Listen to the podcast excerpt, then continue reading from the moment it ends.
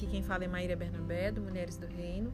Vamos continuar o nosso estudo, essas cartas incríveis do irmão Laurence, do irmão Frank, praticando a presença de Deus, como alcançar a vida cristã profunda. Esse livro produzido no Brasil pela editora Dempleman. Nós já estamos aqui na reta final. Eu acho que a gente deve terminar amanhã, tá? Tá bem no finalzinho. Hoje já estamos iniciando o capítulo 21, onde tem o título A Solução que Inclui Tudo. Ele diz assim: Pelo que eu vejo em sua carta, sua amiga está cheia de boa vontade para com o Senhor, mas ela quer avançar mais rápido do que a graça. Gente, parece repetitivo da minha parte, né? Mas vocês já repararam que na primeira frase, antes de um minuto de áudio, Deus ele já entrega uma chave poderosa que se você não pegar mais nada daqui para frente, se você não absorver mais nada daqui para frente, isso aqui já é, já é bastante coisa. Quantas das vezes eu e você, ou alguém que a gente conhece, que está ajudando, você que é pastora que está ouvindo, você que é líder na sua igreja, né? ou então você mesma, olhando para a sua própria vida, quantas das vezes nós estamos até com boa vontade para com o Senhor? Então, o primeiro ponto é isso: como é que eu estou? A minha disposição, estou com essa boa vontade para com o Senhor? Porque às vezes nem isso, né? Mas suponhamos que, ok, Tá, mas a gente às vezes, será que não estamos querendo avançar mais rápido do que a graça? Queremos chegar logo. Esses dias, né, o meu pastor ele tem ministrado uma palavra dizendo que não tenha pressa de chegar, tenha pressa de estar pronto. As pessoas simplesmente querem chegar ao topo, elas querem chegar no resultado final. Elas querem viver o propósito, né? Uma palavra que se fala muito dentro das igrejas. Viver o seu chamado, viver o seu propósito mas não queremos nos submeter ao processo que é necessário. E a gente acha que está demorando demais, a gente sempre tem os nossos atalhos, o nosso jeitinho, né? Então que nós possamos assim deixar o Senhor sondar o nosso coração para ver se a gente não está querendo avançar mais rápido do que a graça. A minha sugestão e a minha oração é que você se submeta aos processos, Muitas vezes chamamos de problema aquilo que Deus chama de processo. Não que os problemas as dificuldades, os desafios que aparecem na nossa vida são o Senhor que fez, né? Conhecendo o caráter do Pai como conhecemos, sabendo que sabemos que conforme a palavra diz, não há sombra de variação nele, né? Ele é o Pai das luzes, tudo que é bom, tudo que é boa dádiva. Acho que é em Tiago, né, que fala sobre isso. Toda boa dádiva vem do Pai das luzes. Então, enfermidade não é boa dádiva, divórcio não é boa dádiva, separação não é, né? É, adultério, doenças, morte, isso não é boa dádiva. Então, a gente já sabe que isso não provém dele. Mas todas as coisas cooperam. Ele faz com que as coisas ruins possam cooperar para o nosso crescimento, para o nosso avanço, para a nossa maturidade. Né? Então, existe uma graça que nos assiste a cada fase que estamos vivendo, a cada estação que estamos passando. Então, desfrute da jornada. Eu falo muito sobre isso aqui. Vou ser repetitiva sim. Seja intencional na fase em que você está passando. Não queira pular de fase. Cada etapa da nossa vida traz ferramentas, experiências, coisas específicas que nós vamos precisar usar no, próximo, sabe? Quando virar a esquina, que nós não sabemos o que nos espera, mas ele sabe. Então, que a gente não queira, como essa amiga aqui, né, do irmão Laurus, que queria avançar mais rápido do que a graça. Amém? Um cristão simplesmente, ele não pode se tornar santo de uma hora para outra. Tudo bem que a nossa natureza, né, ela é modificada assim que a gente nasce de novo, é algo instantâneo que acontece no meu e seu espírito, mas o processo de santificação, né, a gente não se torna santo de uma hora para outra. Independente da sua perseverança e das experiências que ele possa alegar. Eu recomendo que essa amiga fique sob seus cuidados. Devemos ajudar uns aos outros, dando incentivo e, sobretudo, bons exemplos.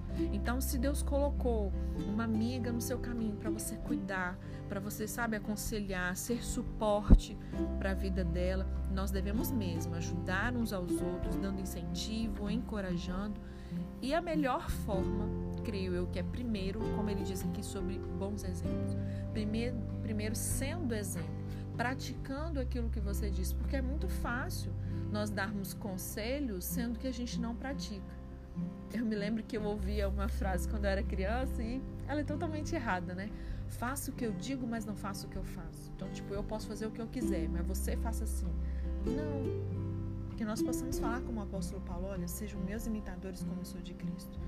Que a gente realmente amadureça, cresça e que as nossas vidas sirvam de exemplo para aqueles que estão à nossa volta. Devemos lembrar sempre que possível que o nosso trabalho diário nessa vida é agradar a Deus. E aí o que, que a palavra nos garante? Que as demais coisas a parte do Senhor são tolice e vaidade.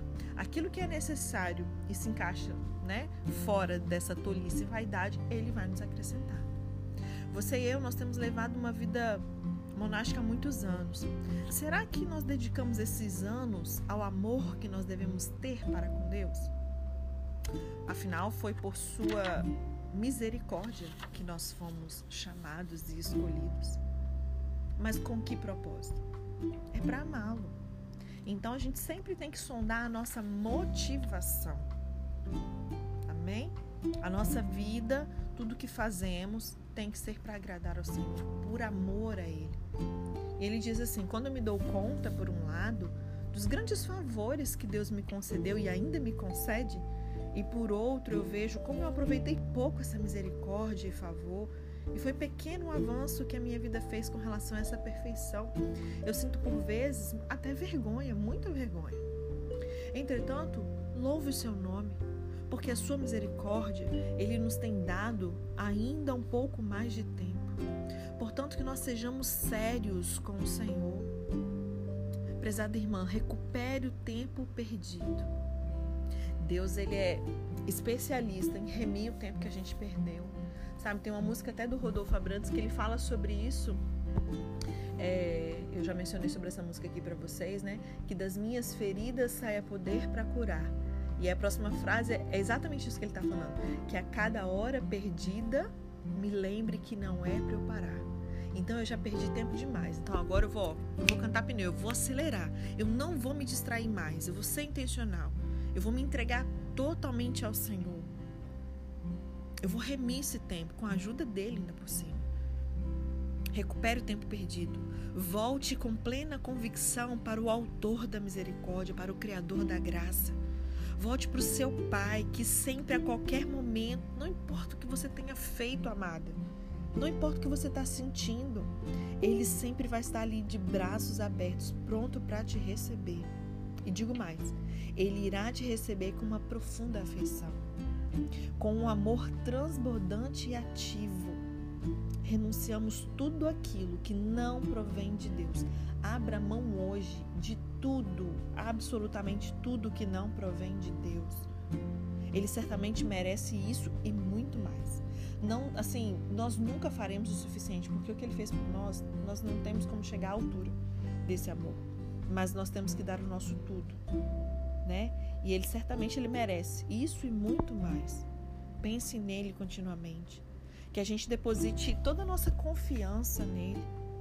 Sabe, nesse momento de pandemia, não deposite sua confiança num presidente, não deposite confiança em governador nenhum, não deposite confiança em vacina, não deposite confiança em nada além de Deus, o nosso Criador, Deus, Criador de todas as coisas nós precisamos depositar toda a nossa confiança nele. Eu não tenho dúvida de que logo nós veremos os resultados dessa decisão radical. É provável que nós tenhamos a impressão que perdemos tudo, tudo, menos Cristo. Mas ó, basta-nos receber a sua graça em abundância.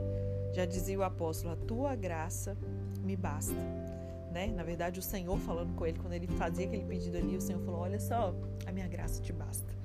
E isso serve para mim, para você. Pela abundância dessa graça, nós podemos fazer todas as coisas.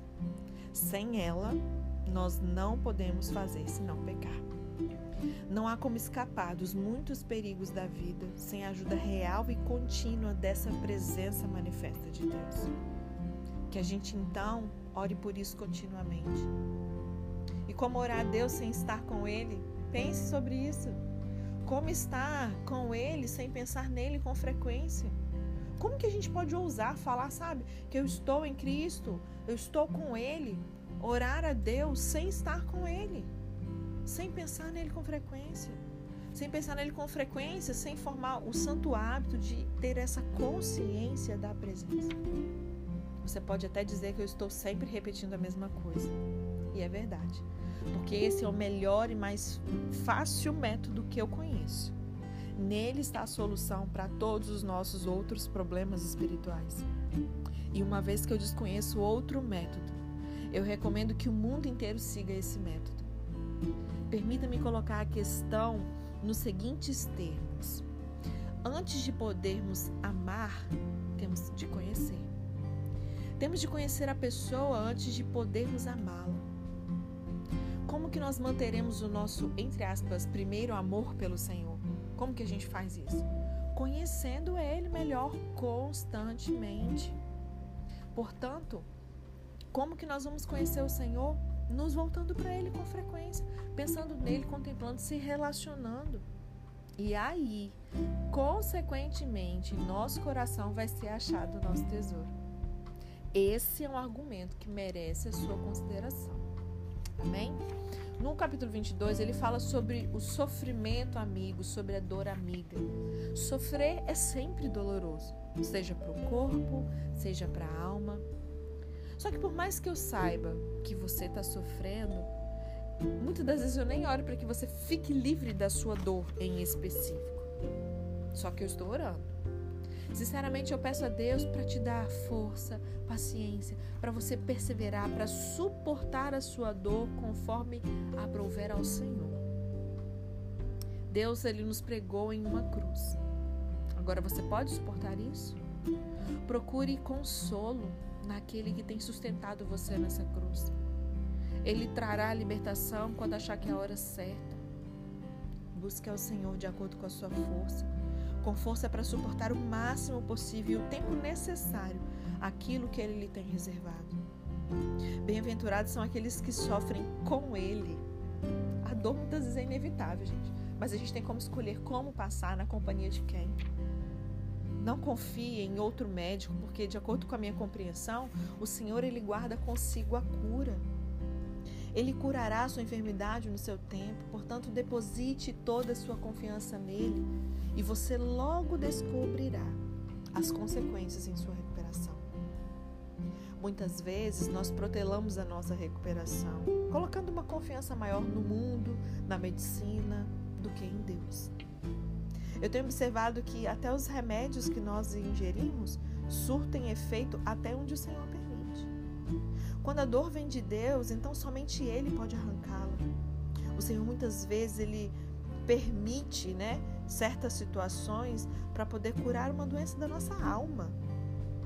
Console-se então com esse médico soberano que cura tanto o corpo quanto a alma prezada amiga, alegre-se com a condição que Deus te permitiu passar. Por mais feliz que você, você possa pensar que eu esteja, nem sempre é como parece. Dores e sofrimentos seriam um paraíso para mim desde que o Senhor estivesse comigo. E os maiores prazeres dessa terra seriam um inferno para mim se eu tivesse que experimentar isso sem Ele. Todo o consolo de que preciso pode ser encontrado no privilégio de sofrer simplesmente porque é o desejo de Deus para mim. Em pouco tempo eu estarei com Deus. O que me consola nessa vida é que agora vejo meu Senhor pela fé. Ao contemplá-lo pela fé, eu realmente vejo tão bem que por vezes não creio mais, eu vejo. Eu posso sentir aquilo que a fé ensina. Eu posso sentir o que a fé vê. Isso, sem dúvida, me dá uma grande segurança segurança, nessa segurança e nessa prática de fé, eu viverei e morrerei com Ele. Portanto, continue sempre com Deus. Estar com Ele é de fato o seu único sustento, o seu único consolo durante a aflição.